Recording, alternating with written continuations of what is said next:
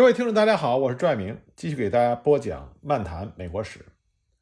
我们上次说到了，在一七六五年八月十四的早晨，也就是教皇节的这一天，后来的自由之子，这个时候的中成九，他们就开始策划，用一种更为强烈的方式来表达他们对印花税的不满。那么当时英国他们征收印花税的方法是打算通过邮票。那么波士顿有一个当时殖民地很大的邮票经销商，叫做安德鲁·奥利弗，他就在不知情的情况下，实际上成为了印花税在北美征收的代理人。那么中成九就把矛头指向了奥利弗，他们将奥利弗的肖像挂在了被称为“自由树”的著名的榆树上。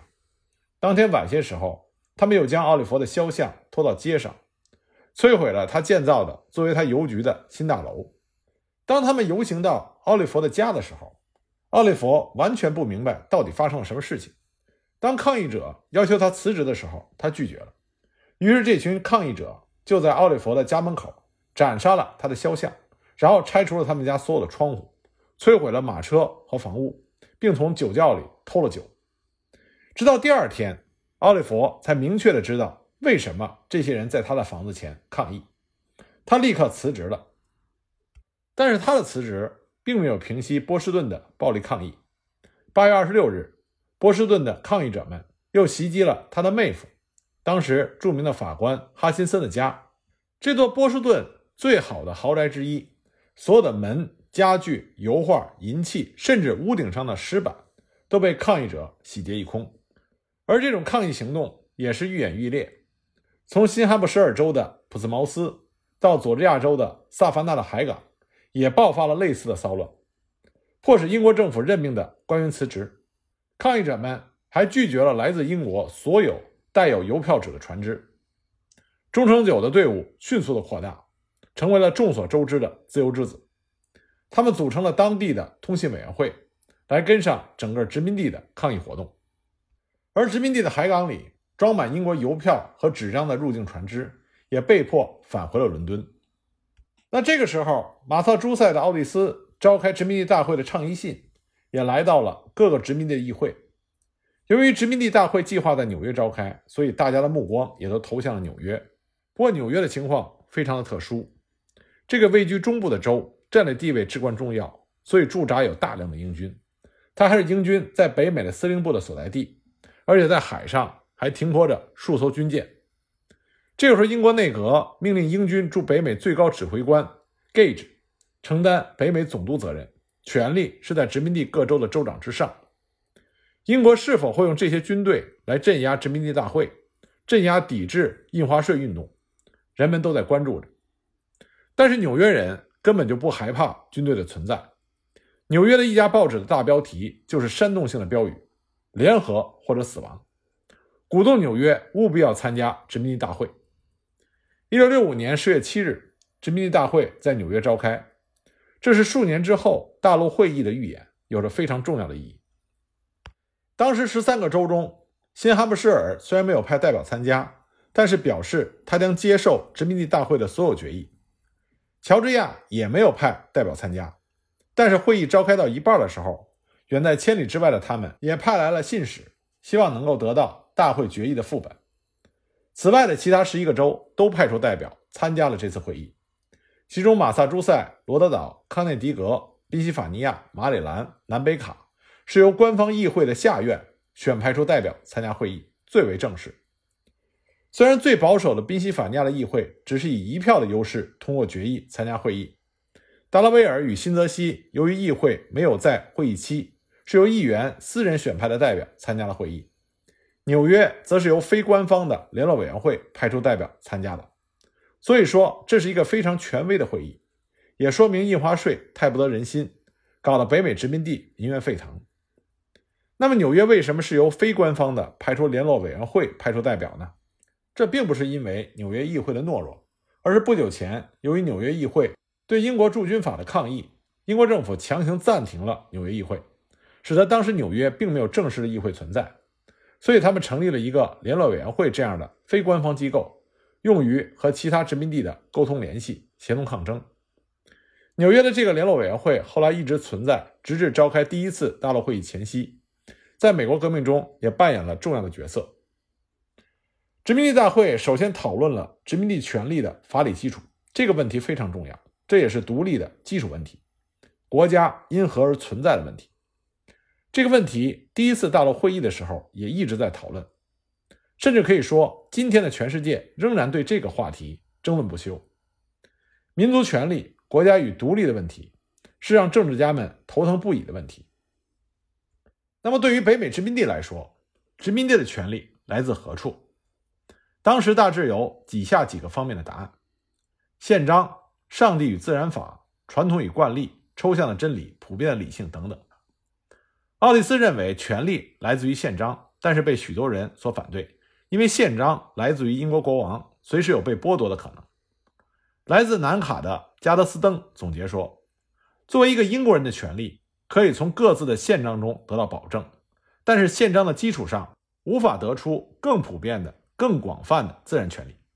作为人的权利，不能只限于各自的宪章，因为每个州的宪章各不相同，殖民地必须有一个共同的。”共有的权利，不是作为纽约人、作为新英格兰人的权利，而是作为一个美洲人的权利。这是历史上第一次提出一个共同的、共有的美国人的概念。加德斯登的发言得到了大多数人的共识，这是北美独立的第一步，是独立的先声。通过宣称殖民地的权利来自于人的自然权利，来自于上帝与自然法，而不是单单作为一个英国人的权利，不单单来自于宪章。使殖民地彻底摆脱了对英国的依赖，使后来的美国独立有了一个扎实的法理基础。接下来，大家就讨论有关英国对殖民地征税的问题。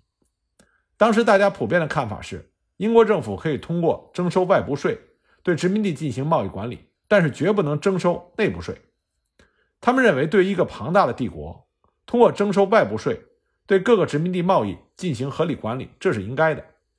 但是离开这个目的，单纯的征税来榨取殖民地财富，这是不合理也是不合法的。大会最后明确，英国议会通过征收外部税对殖民地贸易的管理，与对殖民地征收内部税是完全不同的两个概念，不能混淆在一起。大会为了表达对英国政府的诚意，还将对贸易限制与航海禁令的控诉从大会决议中撤下，默认了他们的存在。也就是说，殖民地自愿作为母国的附属体，愿意服从于他的管理，承认已经形成历史的适当剥削。在大致对外部税和贸易管理进行了一番界定之后，大会重申了殖民地人民作为一个英国人，有无代表不纳税的权利。英国议会对殖民地征收任何的内部税，这都是不合理，也不符合英国的宪政原则。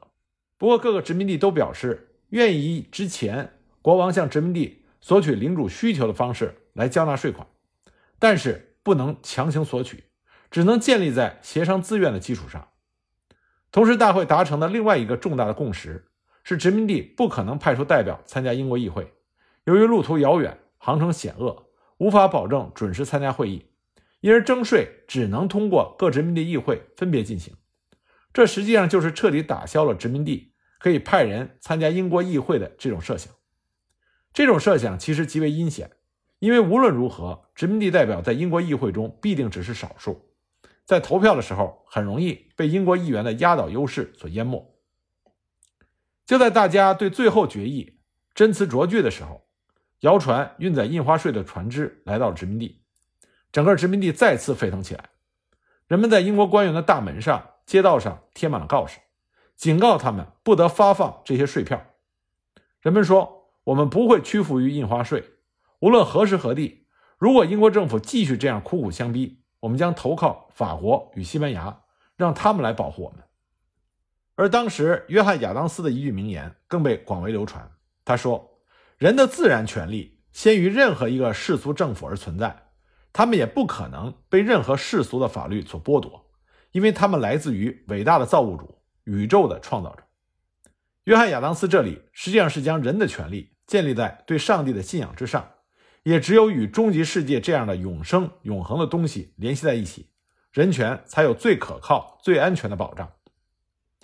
殖民地大会最后将所有的共识拟成决议，除了几个代表之外，其他所有代表都签字批准。而且大会最后要求各殖民地团结一致，同时行动。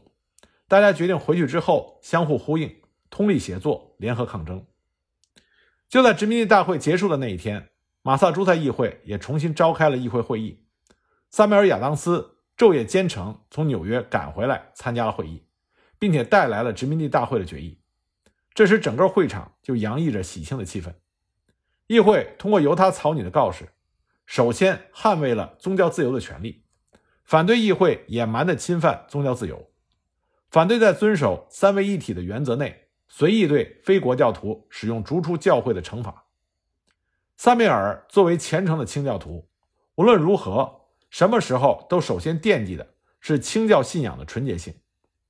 接着，告示捍卫了殖民地宪章确认的只有殖民地议会才有权征税，无议会同意不纳税的原则。捍卫殖民地人民与英国人一样，拥有上帝赋予的不可剥夺的人的权利。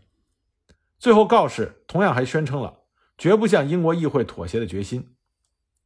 对于萨缪尔·亚当斯在这段印花税抗争中的表现，约翰·亚当斯给予了极大的肯定。他后来说：“全波士顿政治家中，他对自由的理解最为深刻。他清楚地知道，自由来自人民的特质，也就是指上帝赋予的人权。”而不是来自于法律与宪章。他同样发自内心的热爱自由。他是一个伟大的绅士，他天生就是一个政治家，学识渊博，举止优雅，演讲充满活力。他行动前准备充分、慎重、仔细，行动的时候稳重、坚定，不达目的绝不退缩。他全身心的投入对公众的服务，却忽略了自己与家庭。从约翰·亚当斯对萨缪尔的评价来看。他完全是一位清教徒式的民长，一个为上帝、为大家活着的人。那么，此时的奥蒂斯也从迷茫的状态中走出来，但是他一时很难转变对英国的感情，思想还是极不稳定，也就慢慢的淡出了公众视野。从此，萨缪尔·亚当斯就逐渐取代了奥蒂斯，成为马萨诸塞抗争的领军人物。在召开殖民地大会的基地之下，1665年10月，纽约的商人首先集会。一致同意终止与英国贸易，直至取消印花税时为止。殖民地大会并没有要求大家终止与英国的贸易，这是纽约自发的行动。纽约是一个港口城市，主要从事贸易，终止与英国的贸易对他们的损害很大。由此可见，他们对于印花税的痛恨。如此痛恨的主要原因是由于纽约对驻军法的抗议，英国政府强行暂停了纽约议会，这极大伤害了纽约人的感情。所以，纽约人在印花税抗争中表现最为激烈，强烈发泄自己的不满。参加殖民地大会的代表一回到南卡，南卡的议会马上召开会议，全票通过了殖民地大会决议的所有内容。第二天，人们将这个表决情况随船发往英国，表达大家取消印花税的决心。北卡议会虽然处于休会期，但是大家也没闲着。当听说一个印花税官员准备接受职务的时候，大家包围了他的住处。毫不犹豫地逼迫他辞职。根据殖民地大会联合行动的约定，十月一日这一天是星期五，爆发了全殖民地的抗争。殖民地各处教堂的钟声低沉地响起，同时枪声、礼炮声四处响起，表达了人们绝不妥协的抗争意志。即使是小孩也在街头倡导：“自由、财产，不要印花税。”也在这一天，各地报纸无视需要交纳印花税才能够出版的规定。纷纷推出特刊，表达了人们绝不交纳印花税的决心。在纽约，在海员的带领下，人们走上街头，越聚越多，直到有五六千人。大家边走边呐喊，绝不让任何一张印花税票分发和使用。北美殖民地许多城市也同时举行了各种游行抗议，要求取消印花税。抗争的火焰越烧越旺。那么，剩下没有辞职的印花税官员，在这样的压力下，全部辞职。印花税当真如萨缪尔·亚当斯所预想的那样，接近要无疾而终。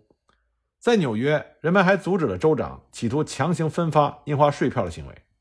纽约的英国驻军刚刚接到内阁的命令，不得使用武力，所以只能观望，不敢干预。纽约政府也只好将印花税税票封存。对于印花税在殖民地引来的如此巨大的抗议浪潮，英国国内所有的政治家无人预计到。他们乱成一团，不知如何是好。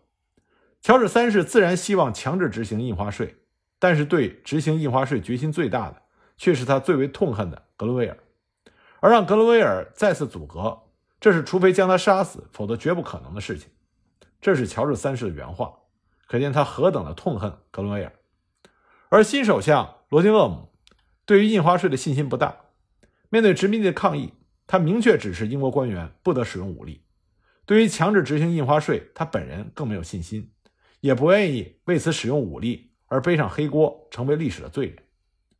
格伦威尔在议会中提出强制执行印花税的议案，在议会中原本支持强制执行印花税的议员还是占大多数，但是乔治三世担心格伦威尔阻隔，所以呢就指示他收买的议员投票反对强制执行，所以最终格伦威尔议案并没有能够获得通过。而此时威廉·皮特的身体略微好转。在这个紧要关头，他强撑着病体参加了议会辩论，并且提出了取消印花税的议案。那么，就在英国的议会大厅里，在几百名下院议员的注视之下，威廉·皮特与他的大舅哥格伦威尔进行了一场公开的辩论。那么，关于这场辩论的具体情形，我们下一集再继续给大家讲。